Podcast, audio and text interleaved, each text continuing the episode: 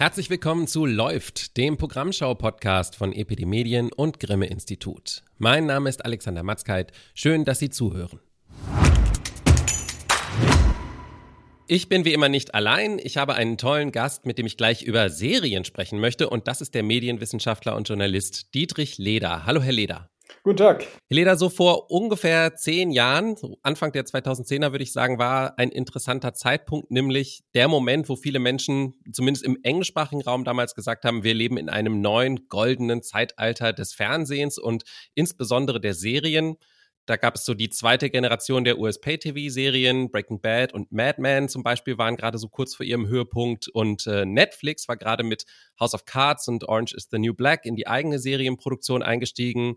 Aus Europa gab es so Serien wie Downton Abbey, Sherlock oder Borgen aus Dänemark und in Deutschland war man aber noch nicht so weit. Also das höchste der Gefühle waren damals so Mehrteiler wie unsere Mütter, unsere Väter und sonst wurde noch nicht so viel horizontal erzählt. Und ich erinnere mich dann selber noch ziemlich genau daran, dass dann 2016 das ein großer Paukenschlag war, als ARD und Sky gemeinsam verkündet haben, dass sie Babylon Berlin produzieren würden, was dann ein Jahr später auch lief. Und das war für mich persönlich definitiv der Moment, wo ich dachte, ah, jetzt geht's auch in Deutschland los mit den, mit den großen Prestige-Serien. Und das stimmte dann ja auch so ein Stück weit. Es gab dann neben Babylon Berlin solche Serien wie Dark von Netflix, was auch, glaube ich, international sehr gut rezipiert wurde. Aber man könnte sicherlich auch sowas wie vier Blogs erwähnen und ähm, inzwischen starten ständig neue Serien in den Streaming-Diensten und in den Sendern. Das sieht man auch zum Beispiel äh, jedes Jahr an den Nominierungen für den Grimme-Preis. Aber, jetzt kommt das große Aber, Ende Juni hat Sky angekündigt, dass es zum Ende des Jahres aus der Produktion von Originals in Deutschland aussteigt. Und mein Gefühl ist, das hat schon so eine gewisse Signalwirkung, wenn der Partner, mit dem alles anfing, jetzt sagt, ähm, lohnt sich nicht mehr. Wie sehen Sie das? Ähnlich, ähnlich. Ähm, äh, tatsächlich war Sky ein gewichtiger Spieler in der deutschen Serienproduktion. Also nicht nur das, was sie real getan haben und was dann ausgestrahlt wurde, sondern auch das, was sie anentwickelt haben. Sky Deutschland in München war ein Anlauf, eine Anlaufstelle für eine Reihe von Produzenten und von Autorinnen und Autoren, die äh, dort ihre Angebote unterbreiten konnten. Das spielt ja eine Rolle, wenn man dann sagt, da war ich schon mit bei Sky. Das setzt ja dann auch mögliche Konkurrenten um den Stoff äh, auch ein bisschen unter Druck. Und wenn dann einer wegfällt, auch mit, mit einer relativ hohen Produktionssumme und mit gewichtigen Co-Produktionen, dann hat das Folgen. Also die ARD wird jetzt sich umgucken, wie sie dann Babylon Berlin äh, in der nächsten Staffel komplett selbst finanziert. Hat dann den großen Vorteil, dass die gesamte Aufmerksamkeit der Ausstrahlung dann bei ersten Programm liegt, während ja jetzt, wenn die Staffel ausgestrahlt wird, äh, das ein Nachläufer ist der Ausstrahlung bei Sky.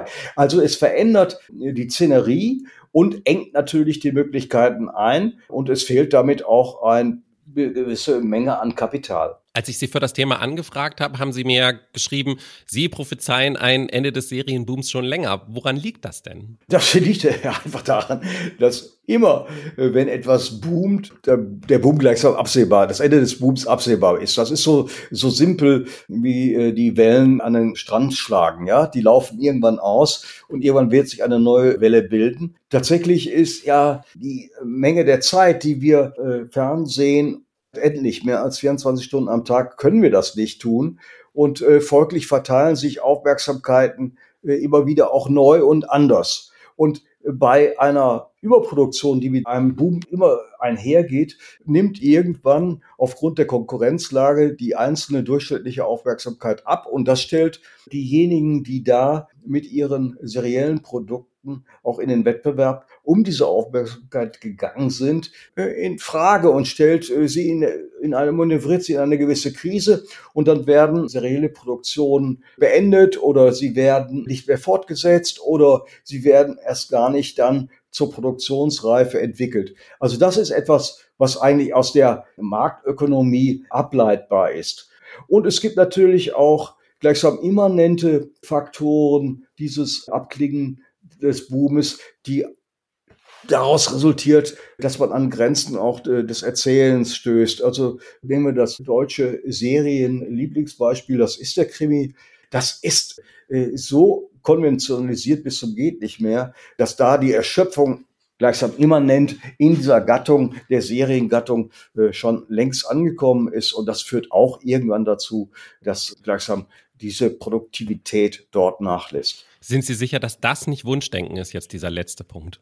Das äh, sage ich das tatsächlich in der Tat schon seit äh, vielen Jahren. Ja, ähm, das ZDF hat da natürlich eine gewisse Tradition seit dem Kommissar von äh, 1969. Aber Sie bemerken ja etwa, was bei ZDF Neo an neuen Serien probiert wird, dass man dort versucht, aus dieser extremen Genrefixierung rauszukommen. Und da wir ja wissen, dass die gesamte ZDF-Hierarchie ja gleichsam aus ZDF Neo herausgewachsen ist, vom Intendanten bis zur Programmdirektorin, Fernsehdirektorin, vermute ich mal, dass die die Erkenntnisse mitgenommen haben und jetzt langsam das rückbauen, was in den letzten Jahren wirklich überhand genommen hat.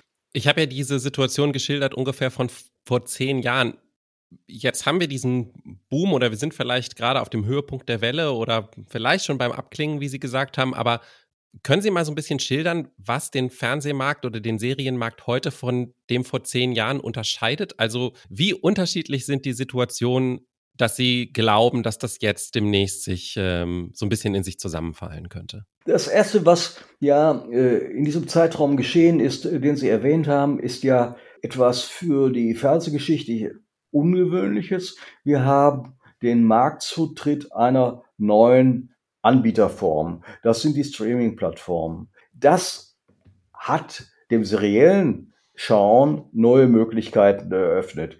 Denn das serielle Erzählen, angefangen bei den Tageszeitungen des 19. Jahrhunderts, haben immer darauf gesetzt, dass sie am Ende der jeweiligen Erzähleinheit, der jeweiligen Folge eine gewisse Spannung weckte auf das, was da nun folgt. Und durch dieses, wie soll ich sagen, Suchtpotenzial, das dem Serienerzählen innewohnt, erstand eine neue Möglichkeit des Fernsehens, nämlich tatsächlich eine große Erzähleinheit hintereinander wegzuschauen.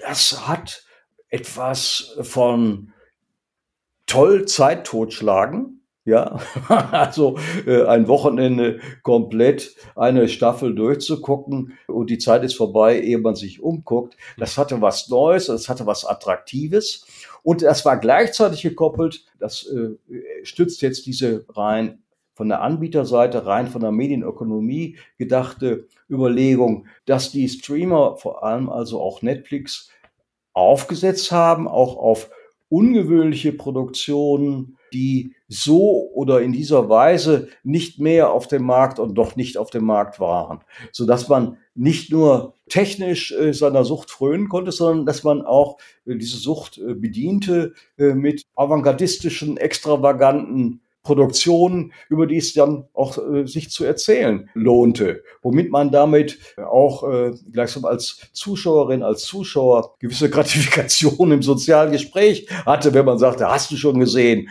und mhm. ich verrate jetzt nicht, wie es endet und und und und.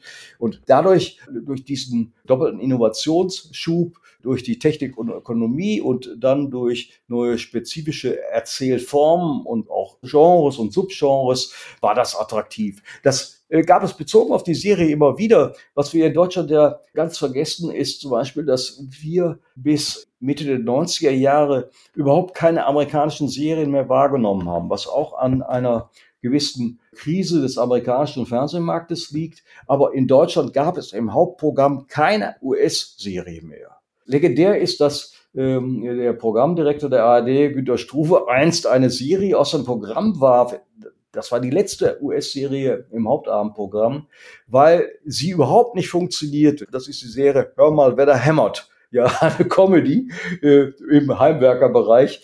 Diese US-Serien kam dann verspätet über äh, einen äh, Sender, der krampfhaft nach einer Sendeidee suchte, nachdem er äh, schon Konkurs gegangen war, der Sender Vox, der auf einmal dieses Marktsegment für sich entdeckte und dort übrigens erst dann erfolgreich war, weil die damalige Programmdirektorin an eine Serie glaubte. Das war Ellie McBeal. Und Ellie McBeal hat sie, glaube ich, dreimal insgesamt neu gestartet. Also erst beim dritten Mal, beim dritten Sendetermin an irgendeinem Wochentag um 22 Uhr funktionierte das. Und sorgte für Furore. Und auf einmal war dann Vox für eine gewisse Zeit ein Sender, der nur noch US-Serie zeigte und dann zogen die anderen nach. Das heißt, dieses Phänomen, das wir jetzt beschreiben für die Zeit äh, vor etwa 10, 15 Jahren, das gab es bereits schon mal Ende der 90er, Anfang der 2000er Jahre. Das verweist darauf, dass diese Boom-Erscheinungen, ich will nicht sagen naturwüchsig sind, aber tatsächlich in Schüben passieren und äh, dass sie sehr brachial, wenn sie dann funktionieren, auftreten und dann doch nach einer gewissen äh, Zeit abklingen. Also das heißt, Sie würden wirklich sagen, es ist jetzt nicht nur Marktökonomie, die da jetzt ähm, stattfindet und es gab einfach eine Überproduktion und deswegen muss ich das jetzt irgendwie regeln. In den USA erlebt man das ja bei den Streamingdiensten auch schon, ähm, vor allen Dingen bei Netflix, die ja so hoch verschuldet sind, dass Serien nicht fortgeführt werden, ganz aus dem aus der, von der Plattform runtergenommen werden, weil die laufenden Kosten einfach zu hoch sind. Also das ist die ökonomische Seite. Aber dann haben Sie ja auch gerade gesagt, es ist immer noch das, worüber man mit den Leuten am besten reden kann. Ich stelle das auch fest. Über Serien kann man immer reden, das ist äh, nie das Problem. Aber glauben Sie, dass sich der Zeitgeist sozusagen auch schon so ein bisschen weiterentwickelt hat und dass auch die Menschen der vielen Serien so ein bisschen müde sind und dass das auch beitragen könnte zu einem Abflachen des Booms? Überproduktion treibt uns ja an die Grenzen. Das heißt, uns gelingt es ja gar nicht, in die Tiefen des Netflix-Angebotes dort vorzudringen. Auch der vielen, was ja eine Qualität von Netflix ist, der vielen internationalen Koproduktionen, die die anstacheln. Und das ist ja das, was Netflix von allen anderen Streamern unterscheidet, dass sie wirklich international co-produzieren. Aber jetzt frage ich Sie, wie viele äh, äh, koreanische Serien, bis auf die eine, haben Sie denn geguckt und wie viele lateinamerikanische Serien, die es auch alles bei Netflix gibt? Das heißt, irgendwann erschöpfen wir uns darin, dort in der Oberfläche zu suchen und der Algorithmus, der vielgelobte, mit denen uns immer wieder die Angebote neu unterbreitet werden und was dann jeweils auf der Startseite uns annonciert wird, ist ja auch schon ermüdet. Sodass äh, mein Eindruck ist, dass das derzeitige Gespräch der Serie vor allem davon geprägt ist, was man sagt, dass man da wenig entdeckt und nicht das mit glänzenden, leuchtenden Augen erzählt, hast du schon gesehen. Äh, das hat tatsächlich sich gewandelt. Und das ist eben auch eine, eine, Folge, wie gesagt, der Überproduktion. Man kommt gar nicht mehr hinterher. Und in der Überproduktion gleicht sich dann eben auch äh, vieles an. Es gibt sicherlich immer mal wieder so einzelne Serien, das möchte ich jetzt nicht ganz unwidersprochen lassen, die nach wie vor das so ankurbeln. Dann nennen Sie doch bitte mal ein Beispiel. Also ich würde sagen zum Beispiel Succession äh, dieses Jahr. Äh, ja, äh, da ist mein Eindruck, dass die letzte Staffel nochmal zugelegt hat zwischendurch. Aber Sie erwähnen als ein Highlight eine Serie, die schon äh, vier, fünf, sechs Jahre alt ist. Mhm. Ja, okay. Nun sind ja ARD und ZDF gerade mit Serien auch so ein bisschen selbst zum Streamingdienst geworden, weil sie halt einfach direkt für die Mediathek oder primär für die Mediathek produzieren. Gleichzeitig wird aber über die Fortsetzung von einer Serie wie Bonn, die Anfang des Jahres startete und die wir auch hier im Podcast besprochen haben, gerade heftig diskutiert, ob es die überhaupt geben wird. Was ist denn da los? Wie hat sich das denn auf das Ökosystem so insgesamt ausgewirkt? Ja, erstmal muss man einen Punkt erwähnen. Wenn man sich an Bonn erinnert, gab es dort ein Ende, äh, das äh, offen war. Tatsächlich gehen die Produzenten davon aus, wenn sie jetzt eine Serie starten, dass sie das Ideal des seriellen Produzierens erreichen. Und das Ideal eines seriellen Produzierens ist eigentlich eine fast auf Unendlichkeit gestellte Produktion. Also schreiben Sie so, dass Sie am Ende einen Cliffhanger einbauen, der gleichsam nicht nur jetzt Sie und mich als Zuschauer, Zuschauerin animiert, auf eine Fortsetzung zu hoffen, sondern auch die, die das Ganze bezahlen. Die gucken das an und sagen, oh, da möchten wir mal wissen, wie es weitergeht, also unterschreiben wir den Check für die nächste Staffel. Das abzubrechen ist nicht nur aus seriellem Denken, sondern auch aus einem Denken, äh, wie geht man seriös mit einem Stoff um, eine gewisse Dämlichkeit. Warum das passiert, ist einer Nervosität geschuldet, die auch mit der Ökonomie des öffentlich-rechtlichen Systems zu tun hat. Und natürlich dem, dass die ARD auf ihren Serientermin in vielen Dingen nicht ganz so konventionalisiert auf Krimis gesetzt hat, aber auch auf Krimis gesetzt hat. Ja, wenn man sich das ARD-Programm äh, anschaut, dann äh, entdeckt man dort, dass Sendeplätze äh, wie der Samstagabend oder der Donnerstagabend, die früher variabler gestaltet wurden, mittlerweile auch mit Serienkrimis gefüllt werden. Und wenn man ein Publikum so sehr auf eine Monokultur dressiert, dann sind die dann enttäuscht, wenn die Serie nicht so trutschig aussehen, was da sonst dienstags in aller Freundschaft und wie die alle heißen aussieht? Oder wenn es dann nicht ganz hardcore-krimi-like ist, äh, was dann an den anderen Tagen läuft? Das ist auch selbst fabriziert. Und da kommt man nur gegen an, äh, indem man gleichsam den eigenen Versuchen äh, treu bleibt. Es ist ja nicht das einzige Beispiel, was nicht prolongiert wird.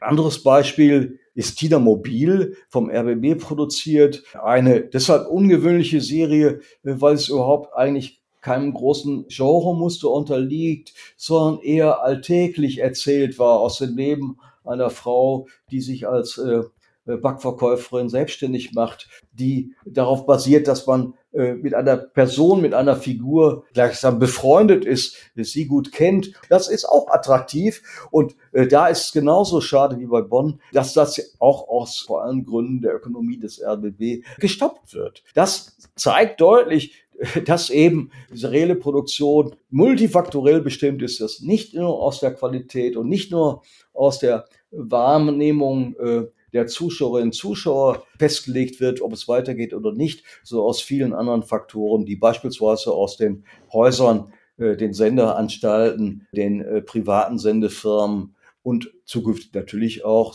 Sie hatten das angesprochen bei Netflix, den Streamingdiensten äh, unterliegt. Nun haben ja aber andere von den Streamingdiensten gerade erst angefangen. Also Sam Ein Sachse zum Beispiel war jetzt die erste deutsche Produktion von Disney Plus. Apple TV Plus hat, glaube ich, auch angekündigt, dass sie in Deutschland was produzieren wollen.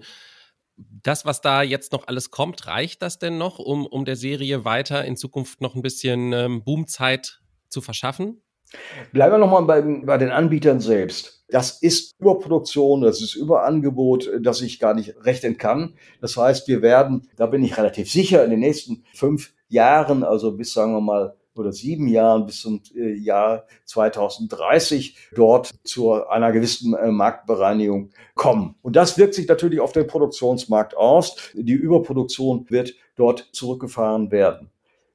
Interessant ist der, der deutsche Markt, der ja durch eben diese Angebotsstruktur der öffentlich-rechtlichen Sender, beispielsweise was die Chance angeht, so sehr fixiert waren auf den Krimi. Da war zum Beispiel dass eine gewisse Befreiung, dass andere Genresorten, denken wir beispielsweise an das, was Horror ist, was Science Fiction ist, dass das auf einmal wieder denkbar war. Das hat den Serienmarkt auch in Deutschland äh, auf der Seite der Autorinnen und Autoren, auf Seiten der Regisseurinnen und Regisseure äh, vitalisiert. Dort waren auf einmal auch ganz dreiste und wilde äh, Konstruktionen möglich, sowohl privatwirtschaftlich bei den Streamern wie auch öffentlich-rechtlich. Das ist äh, Vitalisierung des Marktes und das wird bleiben, auch aufgrund, äh, sag ich mal, der Langsamkeit der Entscheidung öffentlich-rechtlicher Institutionen.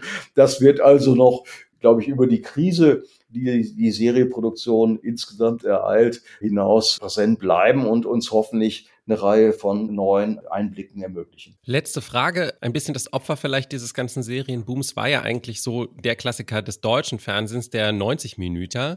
Wagen Sie mal einen Blick in die Zukunft. Wird der dann jetzt wieder ein Comeback erleben? Ja, das ist jetzt eine Frage, ob ich das wünsche oder ob ich das äh, glaube. Äh, ich wünsche es mir, wobei ich auch schon bei dem Begriff des 90 Minüters zusammenzucke. Wenn man sich die Geschichte äh, des deutschen Fernsehens anschaut und beispielsweise entdeckt, dass es ja unendlich große Serienerfolge in den äh, 60er Jahren bereits gab, über die man unendlich oft gesprochen wurde, aber die wir in diesem Zusammenhang gar nicht äh, erinnern. Also äh, die berühmten die hieß damals Mehrteiler, was ja nichts anderes ist als eine Miniserie, die auf diese unglaublich schlechten Krimis von Durbridge äh, beruhten, ja, äh, die die ganze Abende in den 60er Jahren gefüllt haben. Wenn wir an sowas Sensationelles denken wie die Science-Fiction-Serie Raumpatrouille von der Bavaria erfunden, ja, die das erste Programm damals zeigte, also es gibt äh, und gab immer wieder Phasen, in denen das Hauptabendprogramm auch seriell bestimmt war. Und es gibt etwas Zweites. Es gab das jeweilige Einzelstück, das aber damals noch nicht der Idiotie äh, der Sendezeit von 88, 30 äh, unterlag. Wenn Sie mal sich anschauen, die wichtigsten Fernsehfilme der 60er, 70er Jahre haben Längen von 70 Minuten bis 110 Minuten. Sie wurden so lang, wie der Erzählstoff taugte. Erst durch das Stripping, das heißt durch das Durchtakten des Fernsehprogramms, das eine Folge war des Auftauchens einer privaten Konkurrenz und der Wiedererkennbarkeit in jetzt einer gewachsenen Anzahl von Fernsehsendern mit einer gewachsenen Anzahl von Programmen, hat dazu geführt, dass das Erzählen normiert wurde auf das Prinzip von 88,30, also ihren 90 Minuten. Was zu einem gewissen Quatsch führt, wenn Sie klassisch normierte Fernsehfilme von 90 Minuten sehen, klopft gegen 21.30 Uhr immer die Peripetie an ihre Mattscheibe. Das heißt, die berühmte Wendung äh, zum Guten oder Schlechten, die da vorgetäuscht wird und sich dann nochmal als falsch erweist, erfolgt immer Punkt 21.30 Uhr, was dann zeigt, wie sehr so eine Konventionalisierung dann auch zu einer Ermüdung bei den Zuschauern und Zuschauern führt. Also dieses längere Einzelstück hat weiter seine Qualität. Und es ist dann umso tragischer, dass beispielsweise im ZDF der Termin am Montag um 20.15 Uhr mittlerweile zu fast 50 Prozent auch dem Krimi geopfert wird und auch bei der ARD der Mittwochtermin um 20.15 Uhr verstärkt dem Krimi-Genre gewechselt wird. Tatsächlich gab es und gibt es Einzelstücke, die vielleicht sogar eben idealiter nicht in dieses Rhythmusschema von 90 Minuten eingezwängt, die uns von unserer Wirklichkeit erzählen, aber auch von den Möglichkeiten, von den Träumen, ja, von den Fantasien, die die Menschen umtreiben. Dort wünsche ich mir eigentlich den Freiraum zurück, den dieses filmische Erzählen des Fernsehens über so einen lange Zeitraum im öffentlich-rechtlichen Fernsehen ausgezeichnet hat und an das ja die, die privaten Sender mit ganz wenigen Ausnahmen kaum herangerückt sind. Wenn wir jetzt nochmal auf den Ausgangspunkt Sky zurückkommen. Sky und der Vorgängersender Premiere hat in Deutschland so unendlich wenig produziert, äh, dass, wenn man die gesamte Geschichte bilanziert, die seriellen Produkte der letzten Jahre nur ein kleiner Klack sein wird. Und wie es mit Sky Deutschland weitergeht, das ist äh, eine Serie, deren Ende ich dort nicht äh, zu prophezeien vermag. Ich glaube, diesem Wunsch, den Sie geäußert haben, den können wir uns wahrscheinlich echt ganz gut alle anschließen. Bis dahin vielen Dank, Dietrich Leder, für das Gespräch. Ja, es war mir ein Vergnügen. Vom großen Erfolg des Barbie-Films von Greta Gerwig haben Sie sicher schon gehört. Über eine Milliarde Dollar hat er bereits eingespielt. Der erfolgreichste Film einer Regisseurin aller Zeiten. Ein sehr selbstreferenzieller Film, in dem sowohl eine fiktionalisierte Version der Barbie-Erfinderin Ruth Handler auftaucht, als auch die Firma Mattel, die den Film auch mitfinanziert hat. Falls Sie nach dieser Dosis unterhaltsamer pinker Propaganda Lust auf eine Dokumentation bekommen haben, die das Barbie-Phänomen relativ differenziert auseinanderdividiert, dann habe ich vielleicht etwas für Sie. Forever Young, Forever Beautiful. Barbie. So blond, so perfekt gestylt, so super dünn, mit den längsten Beinen der Welt. Keine sieht aus wie sie. Keine Puppe hat in so vielen Jobs Karriere gemacht, auch da, wo sonst nur Männer unterwegs sind. Nicola Gräf und Julia Zinke haben für Arte eine 55-minütige Doku gedreht mit dem Titel Barbie, die perfekte Frau? Fragezeichen. Sie hält keine großen Enthüllungen bereit, aber sie ist lehrreich und bemüht sich um eine faire Abbildung der Diskussionen um die 64 Jahre alte Puppe.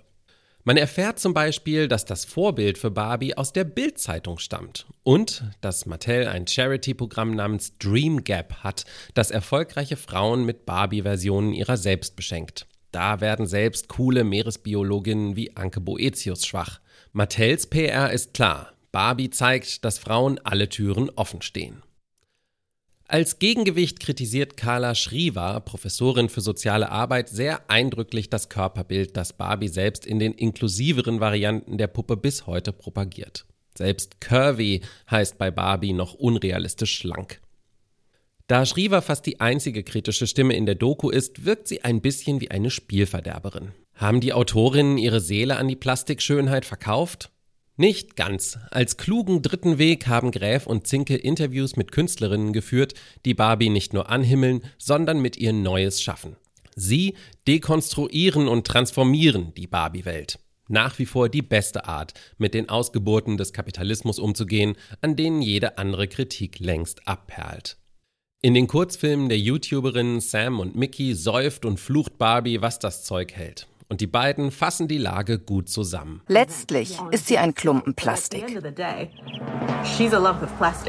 Dem ist nichts hinzuzufügen. Ach doch, Barbie, die perfekte Frau, läuft am 25. August um 21.55 Uhr auf Arte.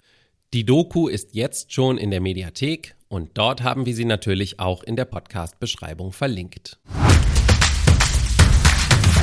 Und damit sind wir wieder am Ende von Läuft. Was glauben Sie, wie lange das goldene Serienzeitalter noch anhält? Schreiben Sie uns an medien.epd.de. Sie finden Epidemedien und das Grimme-Institut auch auf Social-Media-Kanälen. Beide sind immer noch auf X. Epidemedien finden Sie auch auf LinkedIn, das Grimme-Institut auch auf Instagram und Facebook.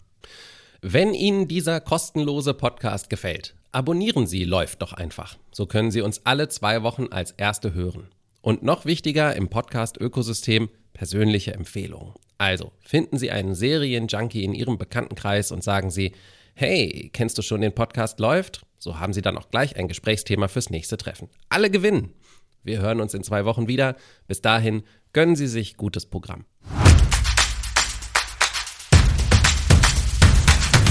Läuft ist eine Produktion von Epidemedien und Grimme Institut im Jahr 2023. Redaktion Lars Gresser, Alexander Matzkeit und Michael Ritter.